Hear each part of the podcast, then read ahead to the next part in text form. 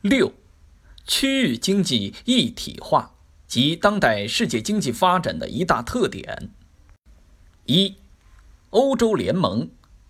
相比较而言，欧盟是经济一体化程度最高的一个区域性集团，现有二十八个成员国。英国目前正处在脱欧过程中。然而，最近几年，欧盟形势严峻，尤其是2016年6月英国公投决定脱欧，对欧洲一体化产生了一定的负面影响。多数欧盟国家内民族主义情绪大增，极右势力愈发活跃，各国政府进一步收紧移民政策。不仅如此。欧盟成员中反对欧洲一体化的势力也有所增长。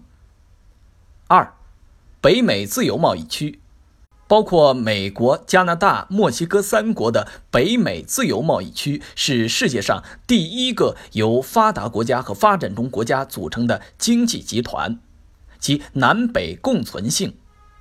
虽然由美国主导。即美国既是建立北美自由贸易区的积极倡导者，也是北美自由贸易区得以正常运行的主要支撑力量，但仍具有很强的经济互补性。